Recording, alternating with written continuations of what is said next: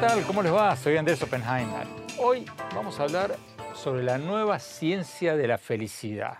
¿Escucharon bien? La nueva ciencia de la felicidad. Digo la nueva ciencia porque hay cada vez más gobiernos y universidades que están estudiando cómo aumentar la felicidad de la gente. Esto es algo relativamente nuevo porque hasta ahora nos concentramos siempre en casi en todos los países medir el progreso económico en términos económicos. Decimos que el Producto Bruto Interno aumentó tanto, que la inflación es de tanto, como si ese fuera el único secreto de la felicidad. Pero quizás no lo sea. Fíjense que según el reporte anual de la felicidad, que es un ranking anual de los países más felices del mundo, los países más felices son en general los de más desarrollo económico, pero hay países que les van muy bien económicamente, pero no parecen ser muy felices como Japón, Corea del Sur, varios otros. Los que aparecen casi todos los años en los primeros lugares del ranking son Dinamarca, Finlandia, en general los países escandinavos. Estados Unidos suele salir alrededor del puesto 13, Uruguay y Chile suelen salir entre los puestos 30 y 40, y esto es interesante porque Uruguay y Chile, por ejemplo, salen bastante por encima de Japón y Corea del Sur, que son países muchísimo más ricos. Entonces, ¿cuál es el secreto de la felicidad? ¿Cómo aumentar los niveles de felicidad? Lo cierto es que cada vez más países están buscando la fórmula de la felicidad. Los gobiernos de Gran Bretaña, Japón, Nueva Zelanda, Bután y otros países están empezando a tomar medidas concretas para aumentar la felicidad de su gente. Bután hace ya varios años creó el Producto Bruto de la Felicidad, para medir no solo la prosperidad económica, sino la satisfacción de vida.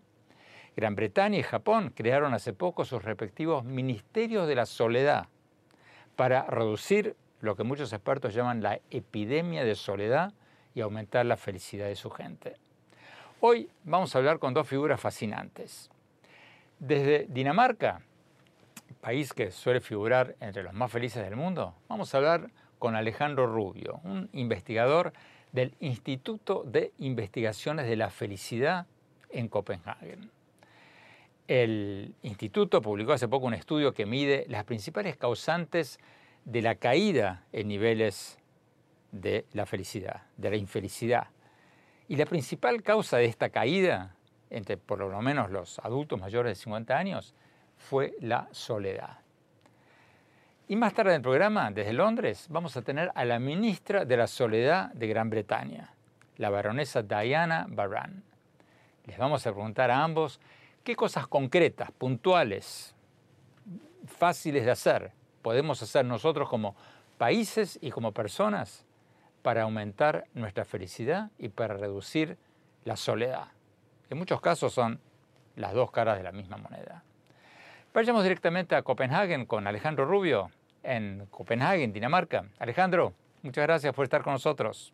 Alejandro, el, el, estudio que ustedes acaban de hacer dice que la principal causante del estrés y de la reducción de los niveles de felicidad es la soledad.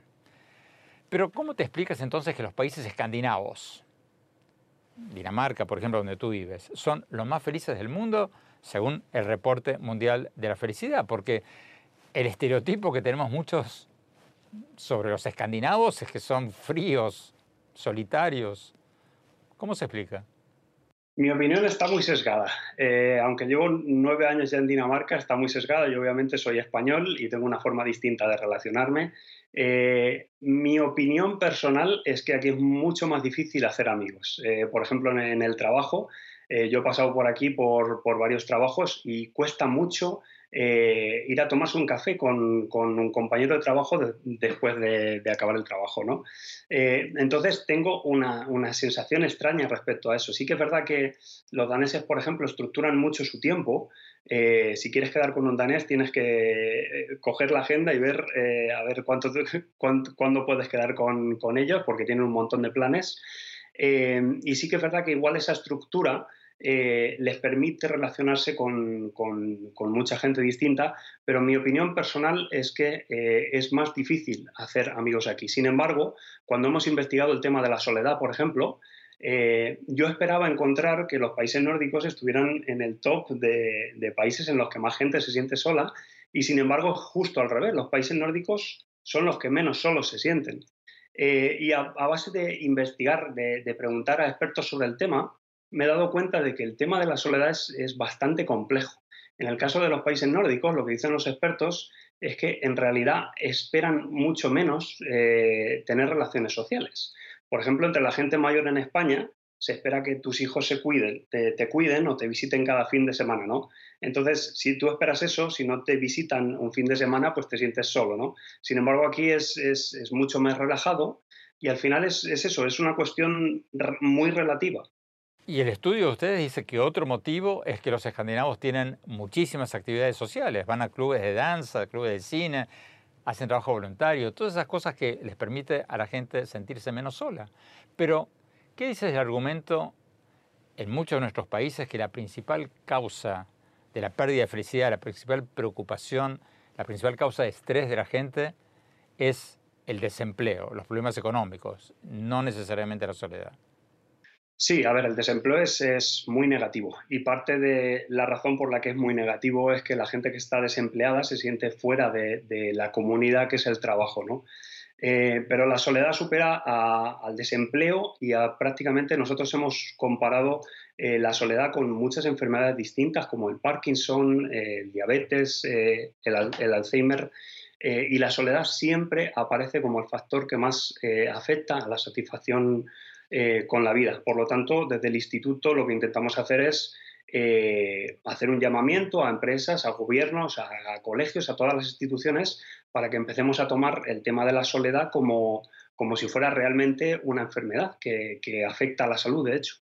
Tenemos que ir un corte, Alejandro, quédate con nosotros. Cuando volvamos, vamos a ver cómo se mide la soledad. Y después vamos a hablar con la ministra de la Soledad de Gran Bretaña.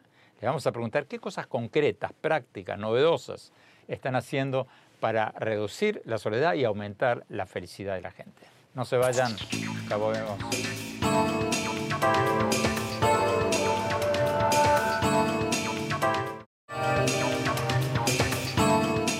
Gracias por seguir con nosotros. Estamos hablando sobre la nueva ciencia de la felicidad. Cada vez más gobiernos, universidades y centros de estudios están encontrando nuevas formas de reducir las causantes de la soledad y de la depresión y de aumentar la felicidad de la gente. ¿Va a funcionar eso? Seguimos hablando con Alejandro Rubio del Instituto de Investigaciones de la Felicidad de Dinamarca, el país que ha salido varias veces como el más feliz del mundo en los rankings internacionales de felicidad. Alejandro, tú me decías en el bloque anterior que el principal causante de la infelicidad es la soledad. ¿Cómo miden ustedes la soledad? Pues de nuevo no tiene nada de, mágico, es preguntando a la gente. Eh, tenemos una escala muy famosa que es la UCLA eh, Loneliness Scale, que tiene tres preguntas sobre si la gente se siente excluida, si se siente sola, eh, y uniendo las respuestas a esas tres preguntas hacemos una escala de 3 a 9, donde de 7 a 9 consideramos que, la gente se siente sola, pero es básicamente preguntando a la gente. si yo te pregunto si tú te sientes solo, probablemente me puedas dar una idea bastante clara. Pero eso no es subjetivo, porque si tú le preguntas a un italiano que está acostumbrado a interactuar con 10, 20 personas por día, si se siente solo, te va a decir una cosa, y un finlandés que por ahí interactúa con uno o dos, pero que por ahí no necesita más, te va a decir otra. ¿No, es subjetivo todo esto? Sí, sí, totalmente. Y de hecho, has dado un poco en la clave. Eh, sentirse solo no es una cuestión de cantidad, sino de calidad. Eh, además, esto lo vemos en todos los países. La gente que tiene muchos amigos no necesariamente se siente menos sola, pero la gente que dice que no tiene nadie con quien, con quien hablar de asuntos íntimos sí que se siente sola. Eh, a fin de cuentas, vivimos en ciudades que están llenas de gente eh, y que tienen muchísima gente que se siente sola. Entonces, cuando hablamos de soledad no es, una cuestión de, cuánta gente tenemos alrededor, sino de por qué no todo el mundo nos vale para dejar de, sentirnos solos. Entonces, bueno, sí, es, subjetivo, pero igual que la felicidad es subjetiva, cuando la comparas con, variables objetivas, te empiezas a dar cuenta de que estás midiendo algo real. Gran Bretaña creó hace pocos años el Ministerio de la Soledad. ¿Sirve para algo eso, crear ministerios? ¿Es un ejemplo a seguir o solo crea una nueva burocracia? Como digo, la soledad es un tema complicado eh, y probablemente al principio, eh, si no se investiga rigurosamente, eh, se puedan cometer errores. algunos de los errores que se han cometido en la investigación sobre la soledad es pensar que poniendo a gente que se siente sola en lugares donde hay mucha gente se van a sentir menos solos. Y muchas veces es justo al revés, porque, por ejemplo, si alguien es introvertido y lo pones en un grupo de extrovertidos, pues va a pensar que hay algo raro en él por lo que no, por lo que no socializa, ¿no? Entonces, eh, hay que investigarlo muy bien, pero eh, la investigación demuestra que sí, que sí, sí se puede resolver. Eh, aquí, por ejemplo, en Dinamarca hay una institución que se llama Realdania, que lo que hacen es trabajar con arquitectos para desarrollar edificios en los que la gente pueda socializar más. Entonces, lo que se han dado cuenta es que la gente en general no tiene la iniciativa de socializar. Lo importante en un edificio es que haya eh, zonas comunes para que la gente pueda eh, interactuar con los demás de forma natural. Y probablemente no se sientan menos solos de primeras, pero esto fomenta el hecho de que cada cual encuentre a su media naranja o, a la persona que le va a hacer, dejar de sentir solo en la comunidad. ¿Cómo son concretamente esos edificios? Uno de los, que, de los que más me impresionó, de hecho, es el Dog House, está aquí en Copenhague. Em, y además de tener zonas comunes, lo que han hecho es, en este edificio no solo mm, puedes tener mascotas, sino que tienes que tenerlas. Eh, entonces es un edificio en el que todo el mundo tiene un gato, tiene un perro, eh, y los animales eh, fomentan mucho la interacción entre la gente, pero, pero además en este edificio es que todo el mundo tiene eso en común. Eh, entonces, hace poco eh, hablé con, uno de los que está llevando este proyecto y me dijo que había sido un éxito total, que la comunidad se sentía súper fortalecida. Entonces, es, em, yo tengo un ejemplo muy claro en, mi ciudad, yo vivo en, una ciudad pequeña en España, eh, vivimos en un bloque de 12 pisos, no sé cuántas familias pueden vivir allí, y no nos conocemos entre los vecinos porque no hay, no hay zonas comunes. Tú sales del edificio y vas directo a coger el coche para irte al trabajo. No hay ningún lugar en el que puedas interactuar con los vecinos, ¿no? Y esto eh, ha hecho que mucha gente mayor, a base de no interactuar con sus vecinos y no conocerlos, se acabe eh, quedando sola eh, y viendo el televisor todo el día, ¿no? Entonces, a eso se refieren con, zonas comunes, a tener lugares en los que, por ejemplo, los vecinos se puedan sentar en zonas de tránsito de los vecinos. Tenemos que ir a un corte. Cuando volvamos, seguimos hablando sobre la felicidad. Y más tarde, vamos a preguntarle a la ministra de la Soledad de Gran Bretaña qué están haciendo ellos concretamente, prácticamente, para combatir la soledad de la gente. No se vaya, ya volvemos.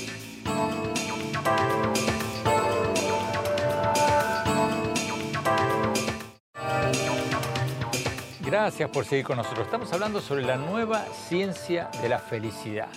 Cada vez más gobiernos, universidades y centros de estudio están buscando y encontrando nuevas formas de reducir las causantes de la soledad y la depresión y aumentar la felicidad de la gente. ¿Va a funcionar eso? Sigamos hablando con Alejandro Rubio del Instituto de Investigaciones de la Felicidad de Dinamarca, el país que ha salido varias veces como el país más feliz del mundo en los rankings internacionales. Alejandro, Decíamos en los bloques anteriores que Dinamarca y, los demás países escandinavos suelen salir en los rankings como los países más felices del mundo. Pero, ¿acaso no es cierto que tienen un serio problema de alcoholismo y, de suicidios?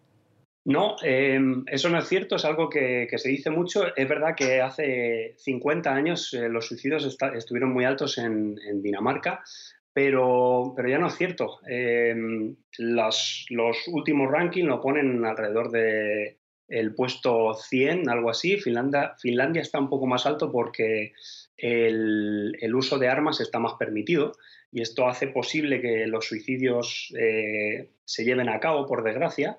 Em, pero no, no, es cierto que, estén tan altos. Además, el tema del suicidio es, una medida un poco controvertida, porque, por ejemplo, aquí, si tú vas con, eh, con tu coche y tienes un accidente en un lugar en el que no había obstáculos, se considera que te suicidaste. Sin embargo, en otros países en el que el suicidio es un poco más tabú, eh, es más difícil que se diga que algo fue suicidio, ¿no? Entonces es una medida un poco no tan válida para saber si un país es feliz o no. ¿Por qué los países y las empresas deberían preocuparse por la felicidad? ¿Qué, qué le dices a la gente que dice que esto es un tema demasiado subjetivo, hasta poético? ¿Por qué tendrían que enfocarse en esto? Em, mi respuesta más rápida es porque es lo correcto. Eh, yo creo que si algo debe ser el progreso, eh, debe ser eh, que el mayor número de gente sea feliz, lo más feliz posible, ¿no? pero obviamente cuando, cuando se pregunta esto, no, tiene, un trasfondo mayor, ¿no? Yo creo realmente que, nuestras sociedades ya se preocupan mucho por, la felicidad. Eh, ponemos parques, por ejemplo, en nuestras ciudades, donde podría haber centros comerciales que sean muy rentables, ¿no? Eh, nos gastamos mucho dinero en, poner luces de Navidad, eh, cuya función única es ilusionar a, los niños y a los que no son tan niños, ¿no? Entonces, realmente ya nos preocupamos por la felicidad.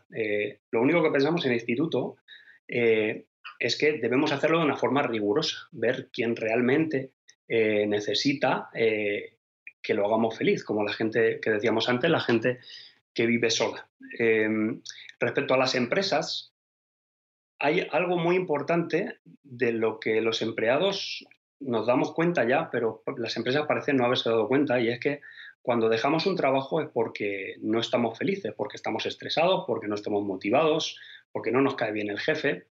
Em, entonces, si las empresas, por lo que nos cuentan eh, muchas consultorías, por ejemplo, una de las mayores pérdidas que tienen es la pérdida de talento. Eh, empleados en los que han dedicado mucho dinero en training para que al final, al segundo o al tercer año, se vayan. Y la razón por la que se van es porque no están infelices.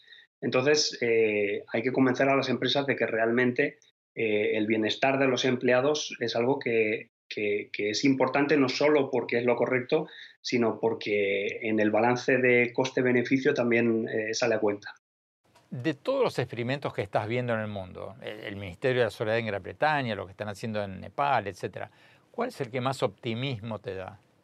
El que más optimismo me genera es uno muy reciente en, Nueva Zelanda, eh, con el gobierno de Jacinda Ardern, eh, que están investigando, están eh, preguntando a la población eh, sobre muchos aspectos eh, de sus vidas y preguntándoles también sobre cómo satisfechos están con su vida, sobre su felicidad, etc.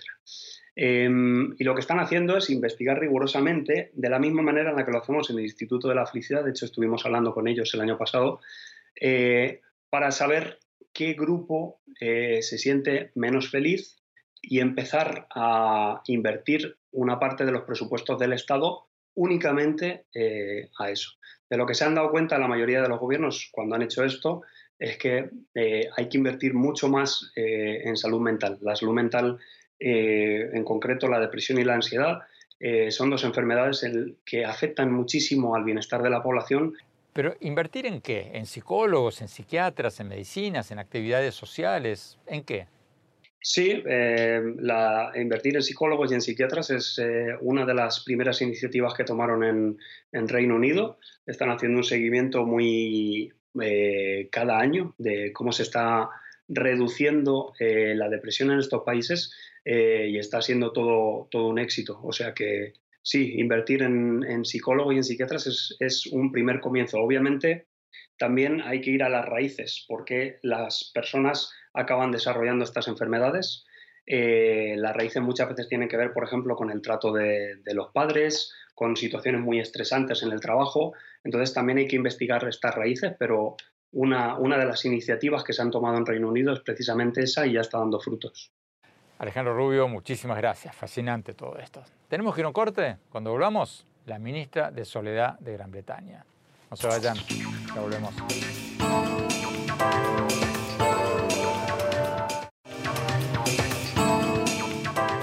Gracias por seguir con nosotros. Estamos hablando sobre la nueva ciencia de la felicidad, la búsqueda de la felicidad y qué están haciendo los países para no solo aumentar el bienestar económico de su gente, sino la felicidad de su gente. En Gran Bretaña, el gobierno creó hace tres años el Ministerio de la Soledad. Lo hicieron porque una comisión parlamentaria británica reveló que había millones de británicos sufriendo de soledad y que eso estaba causando todo tipo de enfermedades, depresión, obesidad, drogadicción, problemas cardiovasculares, y todo eso le estaba costando al país una enorme cantidad de dinero en servicios de salud.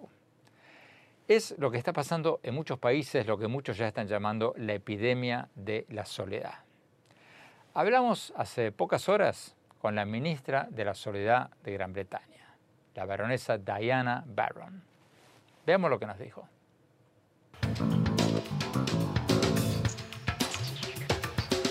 Baronesa Barron, muchas gracias por estar con nosotros. Gran Bretaña es uno de los pocos países del mundo con Japón que tiene un ministerio de la soledad. Usted es la ministra. Ahora, hay un problema de soledad en todo el mundo. ¿Qué, qué los llevó a ustedes en Gran Bretaña a crear un ministerio de la soledad? Creo que lo hicimos porque vimos que era un problema masivo, era un problema sobre el que la gente no se sentía muy cómoda hablando y como gobierno sentimos que deberíamos liderar en ese campo. También estuvimos muy influenciados por el trabajo de una notable miembro del Parlamento llamada Joe Cox, quien fue asesinada de manera trágica en 2016. Ella se juntó a miembros del Parlamento de diferentes partidos políticos e hicieron una comisión para analizar el impacto de la soledad. Y una de sus recomendaciones fue que debería haber un ministro para dirigir la lucha contra la soledad. Este rol fue creado poco después de que ella fuera asesinada trágicamente. ¿Cuáles fueron las conclusiones de esa comisión? ¿Cuán grande es el problema de la soledad en, Gran Bretaña? Descubrimos que es un problema que nos afecta a casi todos en algún momento de nuestras vidas. Pero hay un grupo más pequeño de personas que muy a menudo se sienten solas y no tienen ese puñado de conexiones personales reales y significativas que pueden hacer que sintamos un sentimiento de conexión. Pero también encontramos hechos sorprendentes. La mayoría, y me incluyo, cuando asumí este papel, pensábamos que el porcentaje más alto de personas que se describirían a sí mismas como crónicamente solitarias estaría entre la gente de mayor edad, pero en realidad el porcentaje más alto se encuentra constantemente en los jóvenes, entre los 16 y los 24 años. Son los más propensos a decir que no tienen las conexiones personales en sus vidas que sienten que necesitan. Hay muchos artículos en la prensa que dicen que hay un vínculo directo entre la soledad y la depresión, los ataques cardíacos y otros problemas de salud.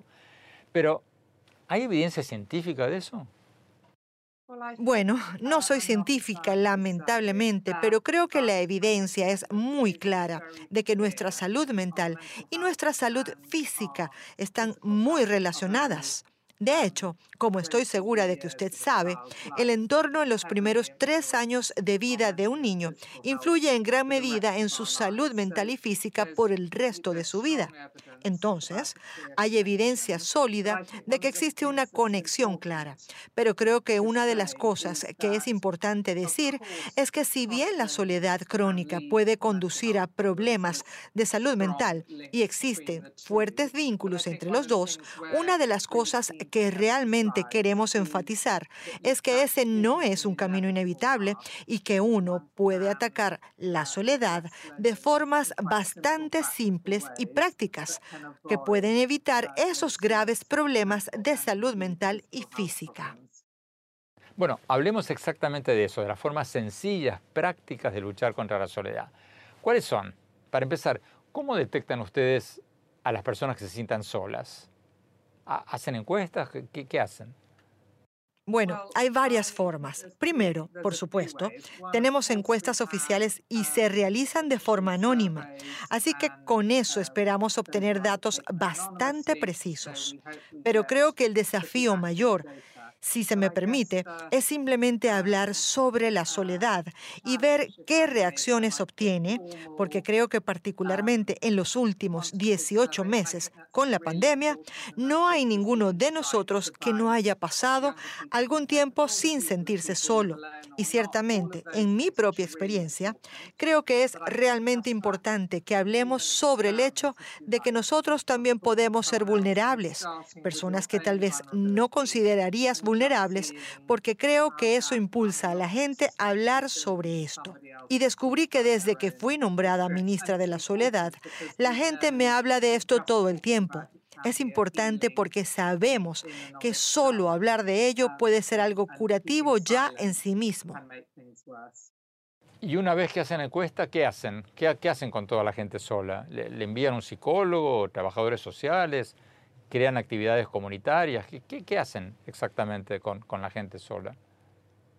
No hay una sola fórmula común para todo el mundo, pero nuestro punto de partida es que la mayoría de la gente, y es mi caso también, si alguien me dice, escuché que estás sola, hay un club para gente sola en la ciudad, pero ¿por qué no vas? Se reúnen los martes por la noche. Lo más probable es que no vayas nunca. Pero en cambio, si me dices que hay un club para las personas que comenzaron a cultivar vegetales durante la cuarentena y quieren aprender más sobre el cultivo de vegetales, yo iría corriendo. Lo vería como una oportunidad, porque yo comencé a cultivar vegetales durante la cuarentena. Entonces, creo que lo que intentamos es hacer una estrategia que yo llamo caballo de Troya. Creo que la mayoría de la gente quiere involucrarse en algo que les interesa y disfrutan. Y harán conexiones allí con personas de intereses comunes. Y esas son del tipo de conexiones que ayudan a combatir la soledad entonces, les hemos dado apoyo económico a todo tipo de organizaciones, pero creo que las más interesantes son algunos grupos locales realmente pequeños, grupos para salir a caminar o correr o pintar o cantar o una amplia gama de actividades a menudo con presupuestos pequeños o inexistentes, pero que reúnen a gente que tiene intereses comunes. Entonces, creo que es realmente mi punto de partida, conectar a las personas a través de algo que disfruten y permitirles hacer conexiones que puedan encontrar valiosas y reconfortantes. Pero, ministra, ¿cómo se puede lograr un impacto mayúsculo con recursos relativamente pequeños? Porque leí en el website de ustedes que algunos de los apoyos económicos que ustedes le dan a estos grupos son de muy poco dinero, el equivalente de 400 dólares a 3.400 dólares por, organización, por club. ¿Cómo se puede lograr un impacto con ayudas relativamente pequeñas como esas? Bueno, creo que hay dos respuestas a eso. En primer lugar, el panorama general es que estamos dando un total de 750 millones de libras o alrededor de mil millones de dólares para organizaciones benéficas durante la pandemia, de las cuales alrededor de 34 millones de libras o 47 millones de dólares se dedicaron a actividades relacionadas con la soledad y otros 50 millones de libras más a actividades dedicadas a la salud mental. De manera que el presupuesto total es mucho mayor. Los fondos a los que usted se refiere son los que llamamos microsubsidios. Antes de la pandemia, viajamos por todo el país. Hablamos con personas en comunidades de todo tipo, rurales, urbanas y en todas partes de Inglaterra. Lo que la gente me decía una y otra vez era que las actividades que hacían una diferencia eran las actividades hiperlocales y de muy bajo costo. ¿Cuál es la diferencia entre una persona sola y una persona que no está sola? La diferencia es solo entre tres y cinco conexiones personales significativas. Entonces, por un lado, es un problema enorme, pero por otro, es un tipo de problema al que se puede solucionar. Si te detienes a pensar en cómo construir de tres a cinco conexiones personales significativas, es probable que lo hagas muy cerca de casa o también en línea, hoy en día supongo. Pero ciertamente el mensaje que recibimos repetidamente es que esas microorganizaciones que gastan pequeñas cantidades de dinero son las que logran conectar a las personas de una manera significativa. Tenemos que ir a un corte. Cuando volvamos, vamos a ver lo que nos dijo la ministra de la Soledad de Gran Bretaña cuando le pregunté qué consejo le daría ella a nuestros países para reducir la soledad y aumentar la felicidad de la gente. No se vayan, ya volvemos.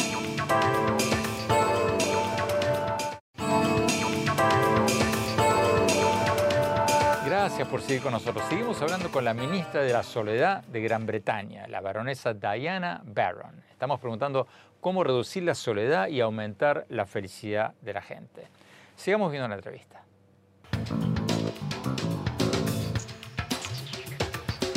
Finalmente, ministra, estoy seguro que usted recibe todo tipo de preguntas de otros países sobre si crear o no un Ministerio de la Soledad o cómo hacer para combatir esta pandemia de la soledad. ¿Qué, qué les recomienda usted a los países que hagan y qué les recomienda que no hagan?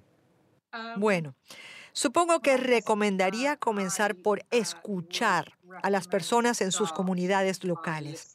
Así que tómense su tiempo de salir y hablar con la gente y tratar de entender cómo ya se está abordando esto y en qué se puede contribuir. Creo que existe el peligro de que los gobiernos busquen soluciones que van de arriba hacia abajo. Así que creo que realmente recomendaría confiar en la gente de las comunidades locales. Creo que ellos muy a menudo saben cuál es la solución al problema, pero es posible que no tengan las conexiones, los recursos o lo que sea para hacer las cosas. Así que supongo que mi consejo principal sería escuchar a la gente local y confiar en ellos para encontrar estas soluciones. Y supongo que la otra cara de eso es evitar las grandes estructuras de arriba hacia abajo, porque no creo que en este caso ese sea el enfoque correcto. ¿Qué sería una estructura de arriba hacia abajo? Creo que tratar de imponer un enfoque uniforme, por ejemplo, o cuando el gobierno dice que solo va a financiar un tipo de actividad o decide que solo financiará X, Y o Z. Nosotros nos hemos centrado mucho más en el resultado que queremos lograr y no en qué tipo de actividades promover. Queremos ver una construcción de conexiones y confiamos en las comunidades locales para que ellas encuentren las formas de hacerlo. Tenemos que ir a un corte. Cuando volvamos, mi opinión sobre lo que deberían hacer nuestros países para reducir la soledad y aumentar la felicidad de la gente. No se vayan, ya volvemos.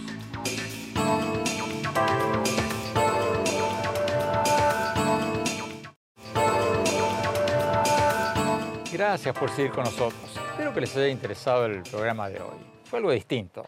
Nos salimos por una vez de la política, de la economía, de la tecnología, para hablar sobre la felicidad y de cómo varios países están empezando a buscar la fórmula de la felicidad y están empezando a tomar medidas concretas, concretas para combatir la soledad y otras causas que atentan contra la felicidad.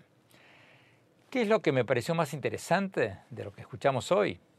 Yo creo que una de las cosas que más me llamó la atención es que no es cuestión de crear nuevas burocracias gubernamentales para llevar a cabo planes grandilocuentes. Eso casi siempre resultan ser payasadas. Ustedes se van a acordar de que Nicolás Maduro en Venezuela anunció en el 2013 con bombos y platillos la creación del Viceministerio de la Suprema Felicidad. Y bueno, fue una payasada. Desde entonces Venezuela cayó en su peor crisis humanitaria de la historia reciente, más de 5 millones de venezolanos huyeron del país, bueno, ustedes conocen la historia. Pero a mí me pareció fascinante lo que nos contó hoy la ministra de la Soledad de Gran Bretaña sobre qué están haciendo ellos para reducir la soledad y aumentar la felicidad, que a menudo son las dos caras de la misma moneda.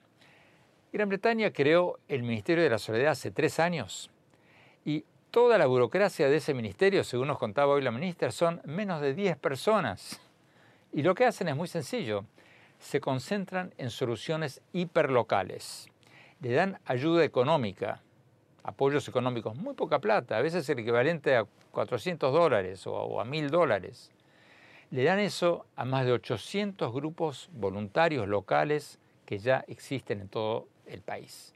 Grupos de danza, coros vocacionales, grupos de jardinería, equipos de fútbol, todo eso, para que puedan pagarse, por ejemplo, un buen sitio de internet o para que puedan comprar uniforme o lo que sea. A mí me pareció súper interesante que cuando le pregunté a la ministra qué aprendió hasta ahora desde que está en su cargo como ministra de la Soledad, me dijo que lo que funciona no son los grandes planes de gobierno que van de arriba hacia abajo, sino preguntarle a los grupos vecinales que ya existen, que ya están ahí, ¿qué necesitan? Y bueno, ayudarlos a expandir sus actividades para que más gente participe, más gente se sienta menos sola y más gente se sienta más feliz.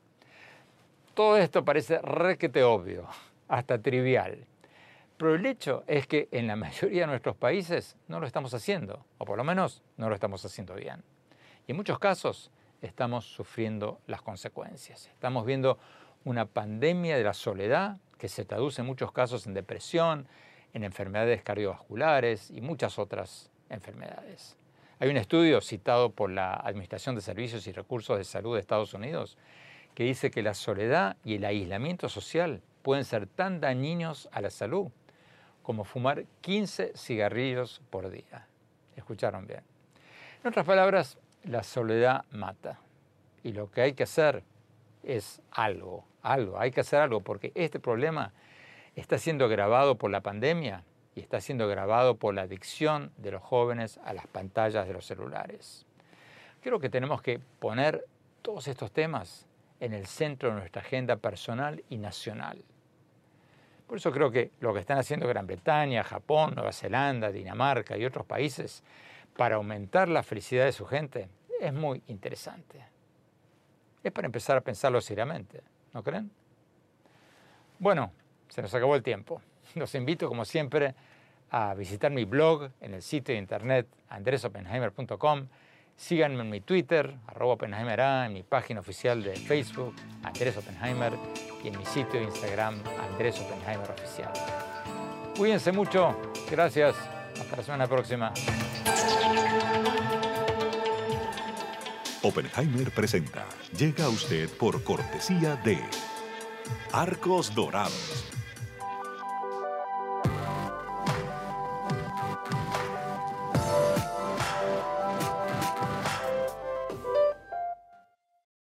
Somos UADE, la Universidad Argentina que educa con pasión hace más de 57 años. UADE, una gran universidad. En el Banco Opel de Pedro, el préstamo digital se obtiene a través de un sencillo SMS. Bancopel, el banco que quiero a mi manera. ¿Sabías que según un estudio de la Universidad de Oxford, casi la mitad de los trabajos actuales podrían dejar de existir en 10 años? La inteligencia artificial llegó para quedarse. ¿Cómo te va a afectar la automatización? ¿Cuáles son los trabajos del futuro? Andrés Oppenheimer te lo cuenta en su nuevo libro, Sálvese quien pueda y no te quedes atrás. Encuéntralo en librerías.